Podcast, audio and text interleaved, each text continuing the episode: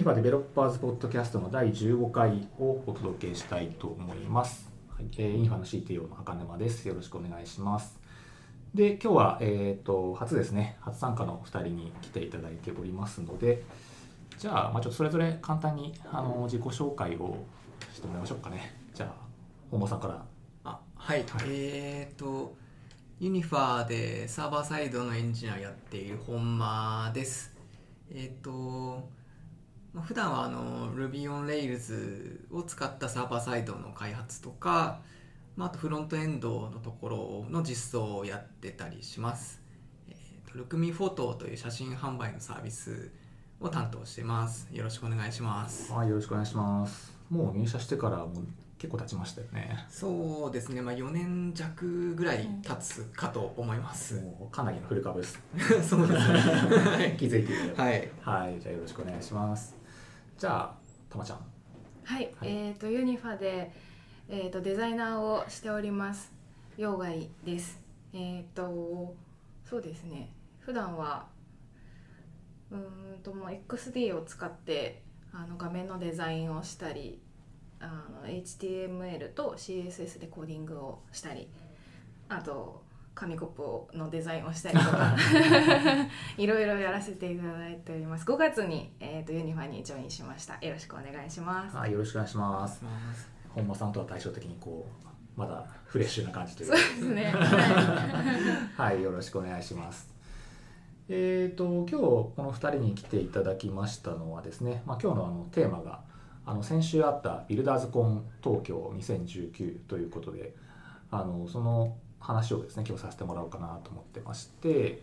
でまあビルダーズコン自体はそれなりにまあ多分知名度あると思うので、まあ、結構知ってる方も多いんじゃないかなと思うんですけど、まあ、うちとしては今回が初参加ということで多分本間さんとかも今までっていや知らなかった。参加したことないですね、うん。私もあの今まで参加したことなくてあの今回初めて参加させてもらったんですけど初なのにいきなりスポンサーやっちゃうっていうね。とということで。うん。で、まあ、うちは今年は結構ビルダーズコン以外にもあのスポンサーやってこうブランディングだったりとかっていうところを力入れ始めてるところなんで、まあ、その一つとして今回スポンサーさせてもらったんですけどまあ普通にこうなんつうんですかねお金出すだけじゃなくて、まあ、今回はコーヒースポンサーということで。まあ、コーヒースポンサーも我々初めてやらせてもらったんで いろいろとこう初めてなことばっかで大変だったんですけど、まあ、準備がねいろいろと必要で、はい、そうですね。ですね。はい。で今回そこでこうたまちゃんにいろいろとこうご活躍いただいたというところで何してもらったんでしたっけ？えーとそうですね。あのーこうえー、と作ったものは、えーコーヒースポンサーでんコーヒーの提供で使ってもらう紙コップの、えー、と側面のデザインとあとはえっ、となんていうんですかそのコーヒーの置いてあるスペースに、えー、と置いてもらう、えー、とポップを、えー作りました。いいのできましたよね これそうなんですかね。どうなんですかね。紙コップデザインしたことありました今まで外国は初めてです ね。まあまあそうっすよねそうですね。うんはい。まず業者を探すところから始まって、はい。ねえどこに頼みゃいいんだみたいなところからなんですよ。始まりましたからはいね。紙オリジナルのその紙コップを印刷してくれる業者さんってどこなんだろうみたいなうんところから。ねこう事務局の方にもちょっといろいろとねこう、質問させてもらってどこがいいでしょうみたいなのとか去年どんな感じだったんでしょうかみたいなところとかいろいろ聞かせてもらってアドバイスとかもらいつつ。で内容自体も、ね、これはあの、まあ、エンジニアメンバーたちにもどんなうん。内容いいですかっていうのを聞いて今回決定した感じですもんね。そうですね。あのそのうんなんていうのそのどういうデザインにするかとかっていうのは全くフリーな状態だったのでまず何を載せるかっていうところをやっぱり一番いろいろ考えて瞑想して大変なことになってたっていう、はい思い出があります。思い出があります。思い出が。そうですね。まあねやるからには普通に会社名だけ乗っけても、うん。まあつまんないっていうのもありますしね、まあ、今までこう他のカンファレンスとかの例を見てもこう単純にその場にいる人たちだけってわけじゃなくてそのコップとかの写真とかをねこうツイートしてそれをさらに拡散してもらうみたいなところも、ま、期待としてはあったんでそういう点でもね今回実際ツイッターとか見てると結構載せてくれてる人とかもいたんで、まあそこはすごくこううまくいったんじゃないかなと思うんですけどね。ありがとうございます、実際なんか現場のそのカフェスペースあったんですけど、うん。そこでもこうあの見てくれてる方、うん。あのいたましたね、うん。その問題を見て、なんか書いてあるなみたいなのを、うん。はい、見てもらってた人いたと思います。そうっすよね。やっぱりねなんかなんかコードが書いてあるとエンジニア的にはちょっとなんかうん。見たくなるというか、ありますからね。でなんかさりげなくこう他のものを撮ってる写真にこう写り込んでたりとかうんしたりとかしてたんで、まあ、すごい良かったんじゃないかなと思いますね。で今回その一緒に作ってもらったポップはい。の方もね、まあ、ポップって言ってちょっと伝わるかどうか声だけだと伝わるかわかんないですけどちょっと後であの小ノートの方にはリンク貼っとこうかなと思うんですけど、まあ、コーヒーコーナーですよ的なやですね。つですね。はい。これもあのオリジナルで作ってもらいまして。はいあのこれあのスタッフの人と話した時に言ってたんですけどあのこれ可愛いですよねって言ってくれててであの写真撮ってる人も結構いましたよってことなんで、はい。まあね、これもすごく良かったんじゃないかなと思いますね。手応え的にはやってみた感想としてはどうだったんですか？そうですね。いやさっきも言ったんですけど紙コップデザインするの初めてだったんで、もう何もかも手探り状態ではあったんですけどあでも今回あのそうですね良かったなと思ったのは結構エンジニアさんのお力をあの借りて、うんあのその問題もの部分も考えてもらったりとかあと紙コップのそのデザインを、えー、と2パターンあの決定する前に案として出してそれを1個はこのなんかなんていうんですかねこうなみなみのうんウェーブが書いてでこう覆ってるっていう案と、でもう一個はその紙コップの側面をこうエディターの画面みたいな感じに見立てて、えー、とこうそこにコードが書いてあるっていう案の2パターン作って決まらなかったので。あのーエンジニアチームの皆さんにどっちがいいですかっていうアンケートを取らせてもらって、でそしたらあのエディターの方がやっぱオーソドックスで分かりやすいのかなっていう予想をしてたんですけど意外とユニファのあのエンジニアの皆さんがこっちをこのウェーブの方をうん。選んでくれてで最終的にあ結構拮抗してたんですけど、えー、と20何人ぐらいにアンケート取って5票差ぐらいでこっちのウェーブの方が多かったんでこっちになったっていう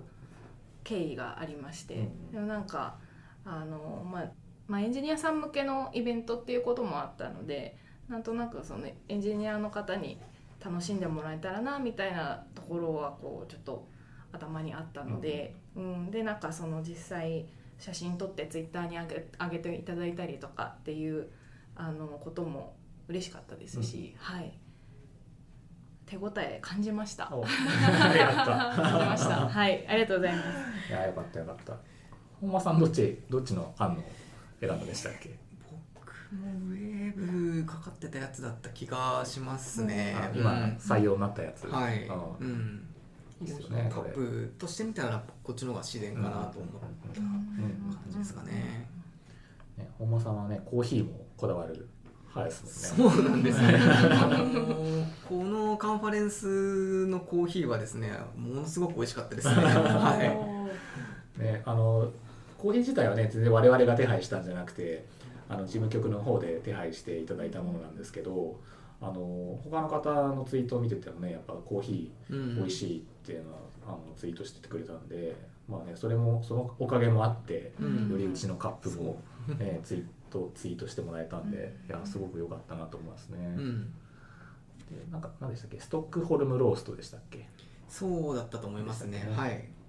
でなんか今週なんかカンファレンスの時に来週から青山にお店出すんですって言ってたんでもう今は多分出てるのかな？分かんないですけど、うんうん。行ってみたいですね。そうなんかキオスキオスクっていう名前でお店出すって言ってたので、うん。ちょっと後で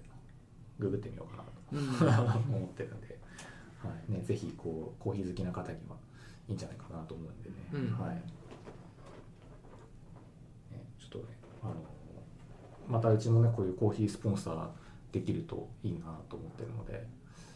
まあ、今回のカップまだ余ってるやつもああるんですけど問題も出しちゃったのでそうですね。次。そうか。問題がもう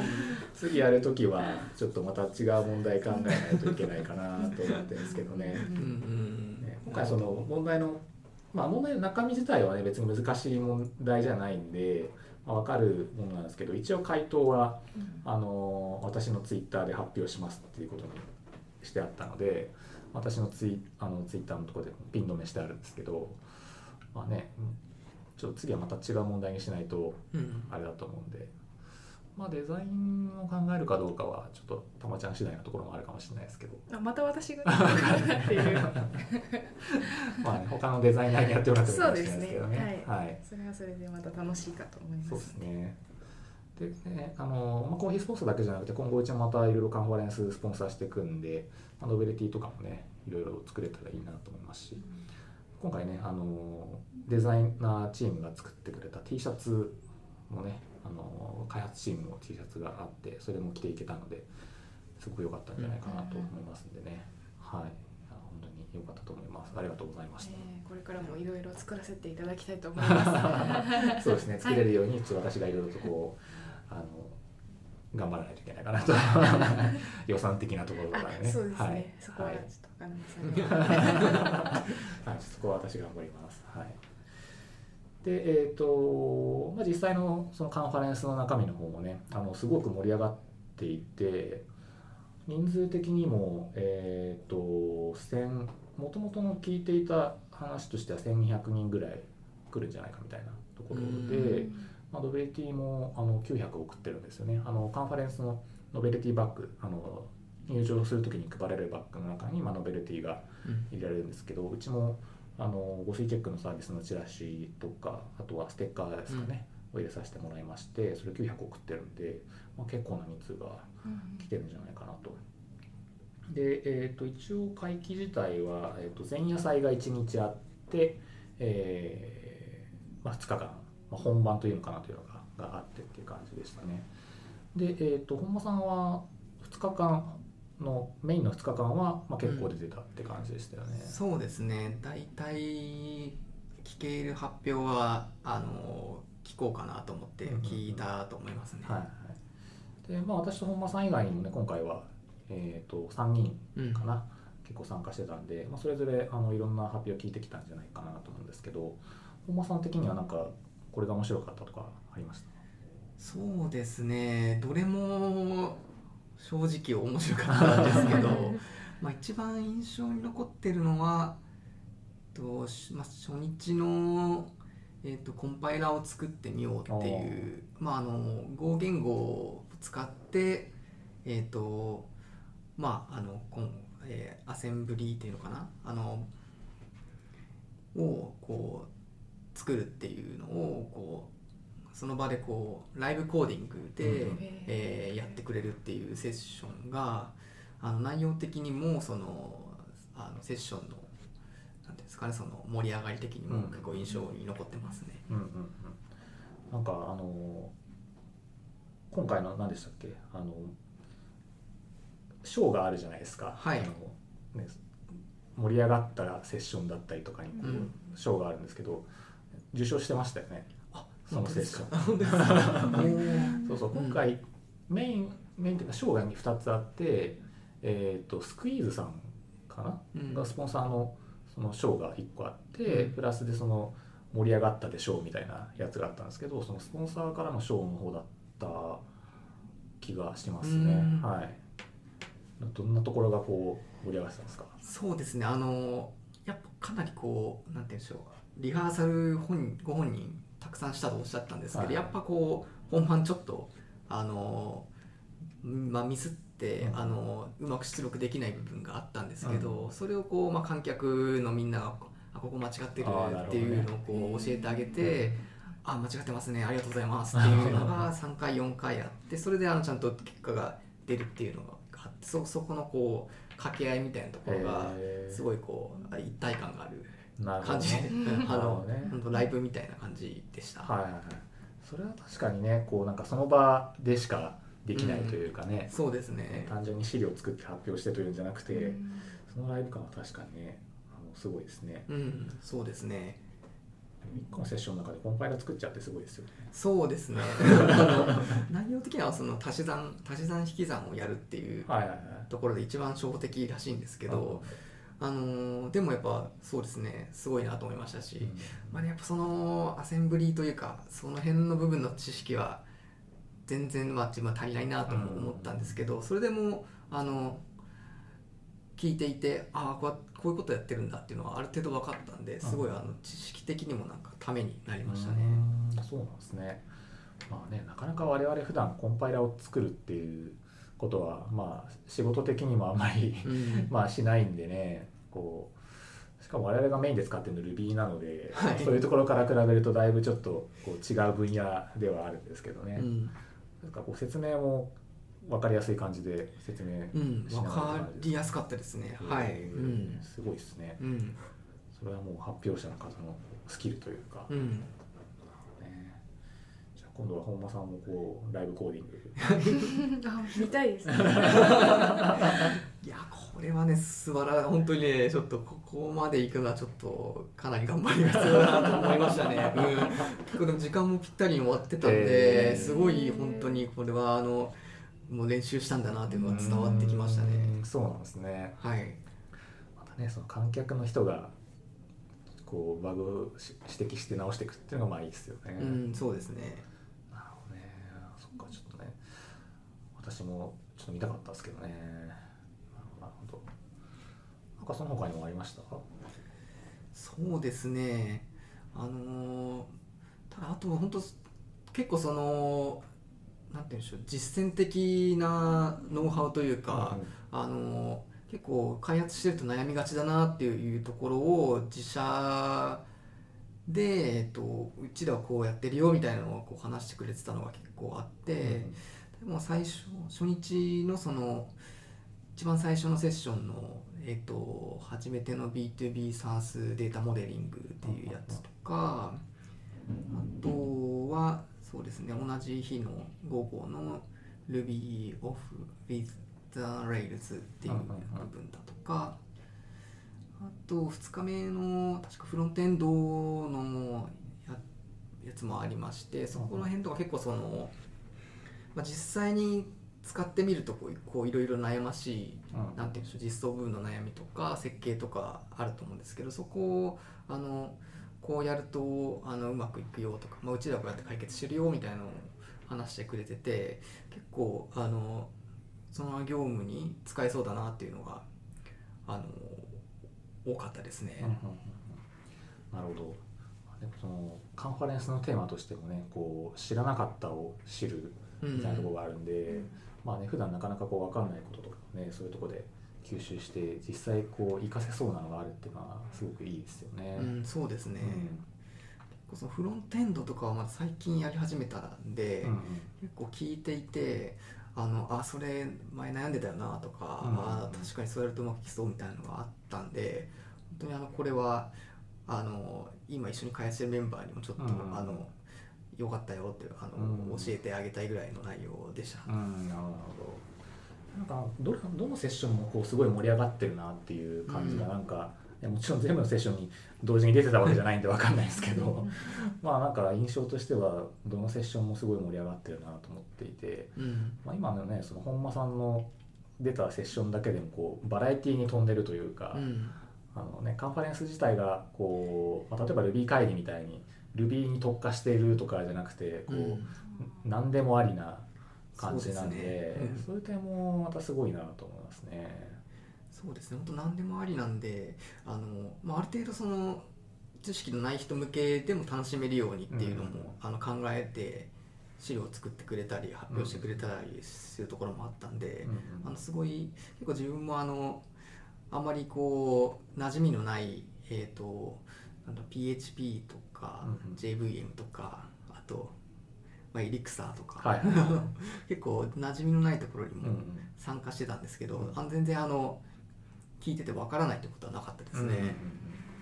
この辺こうなんかねあの私も感じたのはあの技術的にすごくためになるというだけじゃなくてこうなんか全体的に分かりやすさというかこうエンターテインメント性というのか、うん。うん。こうなんか楽しい感じで発表があるなみたいなのはすごく思いましたね。うん。こう参考になるなりつつ笑えるみたいなうん。やつとかはなんか多かった印象があります。確かに。同じですね。うん。ね、あの私こう前夜祭とかも行ってたんですけどうん。あの前夜祭4本セッションがあってまあちょっと前夜祭ねいろいろあったやつもありましたけど、うん。あのその中でもそのあのあれですねお布団が吹っ飛ぶ話。まあ一言で言ってしまうとあのダジャレを AI が判定して、うん。面白かったら布団が吹っ飛ぶってやつです。うん。布団が布団です布団が吹っ飛ぶんですよ。まあね、こうもちろん実物大の布団じゃないんですけどなんかそのこうなんつうんですかねこうコンパクトななんつうんだろうそれこそ PC ぐらいのサイズのあの装置があってその装置自体もその発表した方が手作りなんですけどなんか裏でこう工作的なことをやっててでこうダジャレを入力するんですよ。うん。ダジャレをこう入力する UI があってそれをこう AI が判定して何点だったかな？60点だったかな？いく以上いくとこ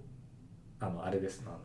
黒ひげ危機一髪みたいな装置が下に仕組んであってこう布団がバンと押し出されて 布団が吹っ飛ぶ。なるほど。オフトゥンフライングシステムっていうらしいんですけどでなんか裏はすごくこう AI のところが凝っててそのゆ、まあ、言葉あの音声認識じゃなくて普通にこう文字で打ち込むタイプなんですけどまずその打ち込まれたものがダジャレなのかどうかっていうのを判判定する AI があってダジャレだと判定されたらそれが面白いのかどうかっていうのを判定する AI があってみたいなのがあって結構凝ってるんですけど、うんなんか最終的にはその判定の精度が50%だったらしくて 結局ランダムで吹っ飛ぶっていう ことになってしまったらしいです。そうね、そそれがまあもの自体もすごい面白いんですけどその発表の仕方がねすごく面白くって、うん。なんかすごくこう動画とかも交えて発表してくれたんですけどすごくこうなんか効果音とかついてたりとかしてなかなかねこう今説明は難しいんですけどなんかそのうちねこ今回のカンファレンス全体こう動画が公開されるらしいんで、それはちょっとねぜひあの小難しいこと考えないでこう単純にあの面白いんで動画見てもらえるといいんじゃないかなと思いますね。うん。すごい気になりますね。そうそうそううん今資料をあ見てるんですけど、はい。いやもうこの資料もすごい凝ってるし、そうそうそうそう。背景が畳なんですよね。そうそうそうそう。確かに。ね。すごいね凝ってる。こだわりが。すそうそうすごいこだわりがあってね。それめちゃくちゃ面白かったんですよね、うんなのでちょっとねぜひ後で見ていただきたいですね。あとはちょっとねあのーまあ私は出てなかったんですけどあの3日目だっけ？あのスーパー神オカンデうんの話はなんかこうツイッターとか見ててもめちゃくちゃ盛り上がってたへ多くてスーパー神オカンデって知ってます？装置自体があるのはなんか知ってますけどね、うんそのすごいでかい装置っていうんですか？ななんていうんですか？あのなんていうんでしょう。望遠鏡？天体望遠鏡というかあのんなんていういうのがいいんだろう。正しくは。スーパーカミオカンデとは。あのあれですね。宇宙素子宇宙粒子観測装置？ああうん。でニュートリノとかってなんか聞いたことあります？聞いたことだけあります。そうそうだからこれなんてもう本当我々が普段やってるそのウェブ開発とかからしたら全く違う、あの分野の話なんですけどなんかめちゃくちゃ盛り上がってたらしくてなんかへ単位からして普段我々のその活動する範囲単位とは全然違くてなんかそれこそニュートリノなんてこう目に見えないような物質の大きさなんで、まあ、そういうものから逆にその宇宙の単位のこう、ね、10の何乗ですかみたいな。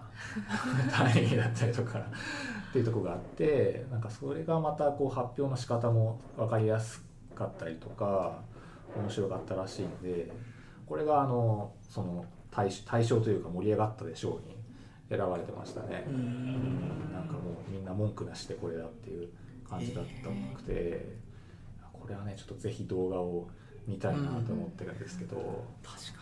そうね、これこそまああの事務局の方もツイッターかなんかで言ってたのかな、ね、それこそあの知らなかったを知るみたいな、うん。普段全然我々知る機会がないところが、まあ、知るっていうところではそのカンファレンスの目的としてもすごくマッチしてたのかなと思いますね。なかなかねニュートリノって言われてもね。そうですね。馴染みはないですよね。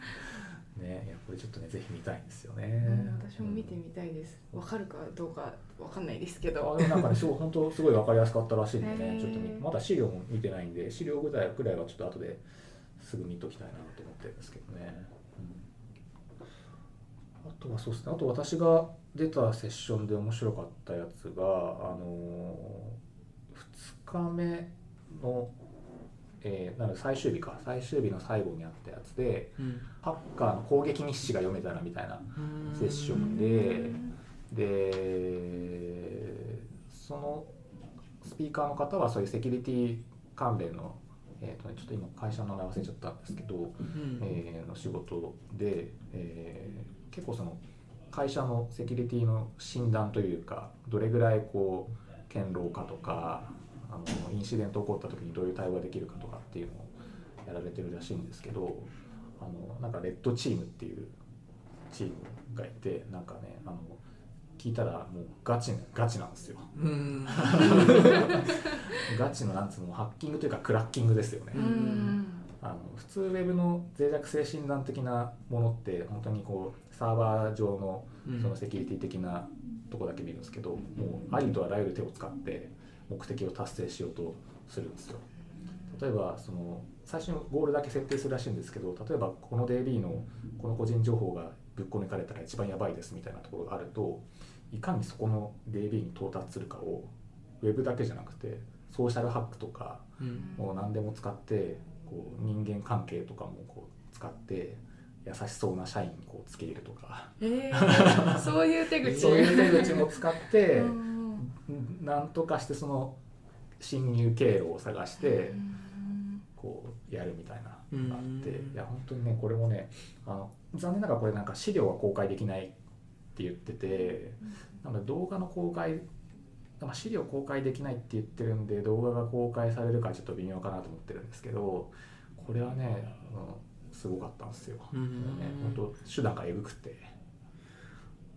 あの Windows のパスワードとかねこう簡単にこう手に入れていってしまうみたいなへのがあってちょっとね怖って 思いましたね。うん。なんかもう物理的な侵入とかっていうところまでやるらしくってなんかこれあのこれは本当に例で出てたやつなんですけどなんか1日1回パスワードが変わるそのセキュリティのロックがあってここに侵入してくださいみたいなやつがテーマだったらしいんですけど単純にそこだけ見ててもダメなんでどうやらこのパスワードは1日1回変わった時に誰からこういう人からこういうふうに通知されるらしいみたいなのをまず会社のネットワークに入り込んでメールとかを見てこう知るらしいですよ。うん。でそれが分かるとこうしめしめということでこう、まあ、いろいろなこうコネクションをこう張り巡らしていってでパスワードを手に入れて入るみたいな。はいこれで入りましたみたいな。うん。まあでね、発表の仕方が淡々としててね。怖い。こう まあ、まあ、Windows のパスワードとかこれハッシュされてるんですけど、まあ、クラックすればよくてとかさらっと言っててあクラックできるんだ。みたいな。いやね、それも本当すごい盛り上がってたんでちょっとあの動画が公開されたらぜひインフラチームを中心にちょっと一緒に見たいなとか思ってるんですけどね、本当今回ねそれとか面白かったですね。確かにな。気になりますこれも確かに。そうそう、ん。なんか今まであの達成できなかったこととかないんですかっていう質問があってあの特殊な事情そのあらかじめその運営あの会社の上層部がレッドチームが来るぞって周知しちゃったりとかっていうことがなんか1回か2回あったらしくてそういうケースを除いては100%達成してきましたへ言ってるんでいやーすごいなと。うん。あの、ね、あの皆さん2段階認証とかちゃんと入れましょうねと、いうん感じでした、うん。い、これは発表者の方はなんでそういう情報を知ってるんですかね。ちょっとわからない。ど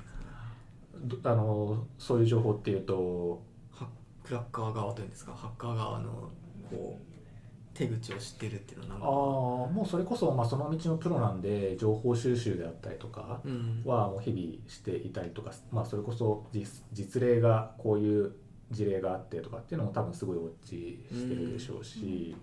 もともと詳しいんだと思うんですよね。なるほど。そうそうそう。でそういう中でこういろんな、ね、過去の事例とかを見るとこういう手口があるとかっていうのがすごくキャッチアップしてるんだと思いますね。うん、あのなのでその人も言ってたんですけど基本的にアカウントとパスワードはバレるもんだと思ってくださいというかうんうん漏れるもんだと思ってくださいって言ってたんで、うん2段階認証入れましょうねみたいな感じでした。いやーすごかったですこれは。うんはい、またコンパイラのあれとかとはちょっと違ったうんそうですね強さでしたね。はいちょっとなんとか動画公開してくれないかなと思ってるんですけどね。うんはいいやでもね本当すごい面白かったですね。うんなんかこの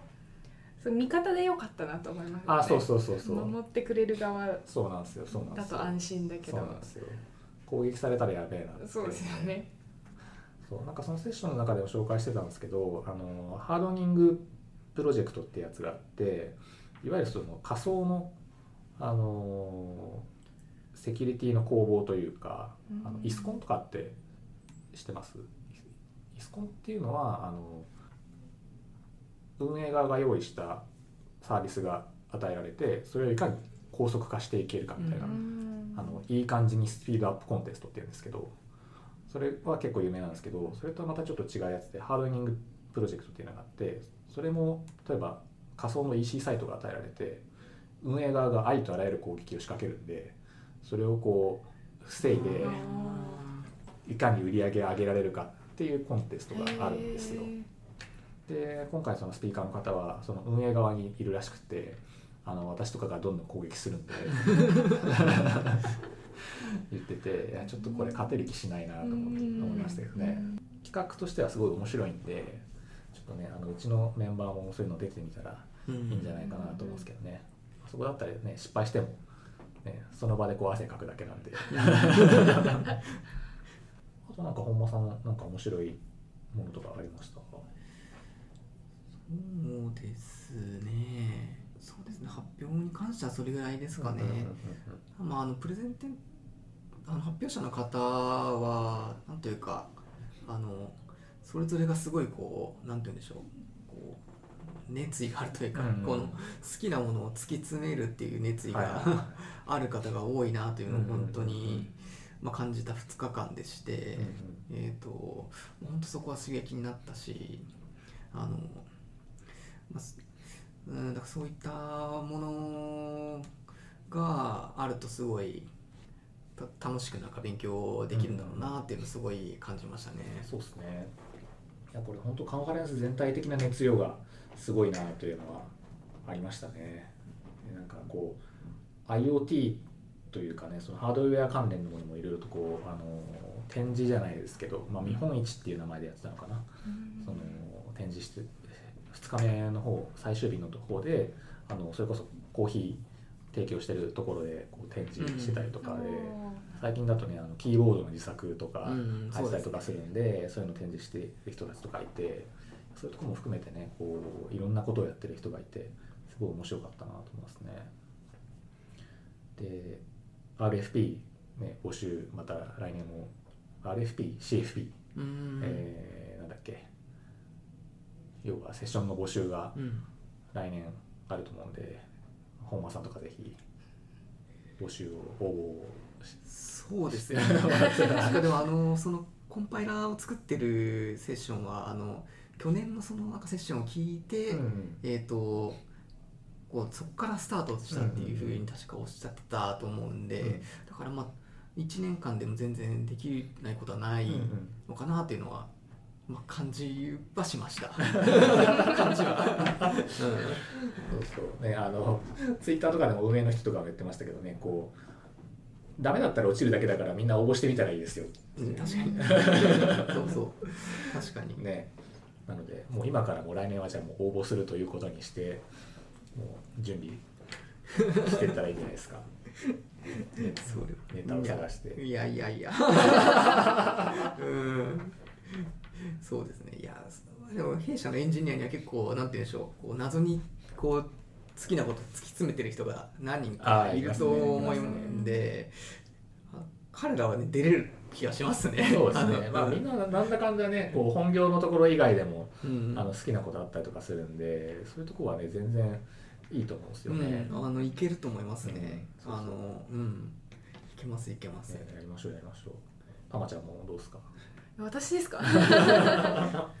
すねじゃああの応援します。なんかねそれこそデザインに関連するところとかもうん。まあなんかあっても良さそうな気がしますけどね。そうですね、うんあんましデザインに関してはなかった気がしましたね、うん。まあねうん。そのエンジニアリングっていうところと絡めてこうやってるところとかでねあの、うん。全然発表できるんじゃないかなっていう気はするんで。大丈夫です。あのマッチしてなかったら落ちるだけなんで。そこはもう逆に通ったんだったら OK と思ってもらったらそうかそうそう大手を振ってやってもらったらいいと思います、ね。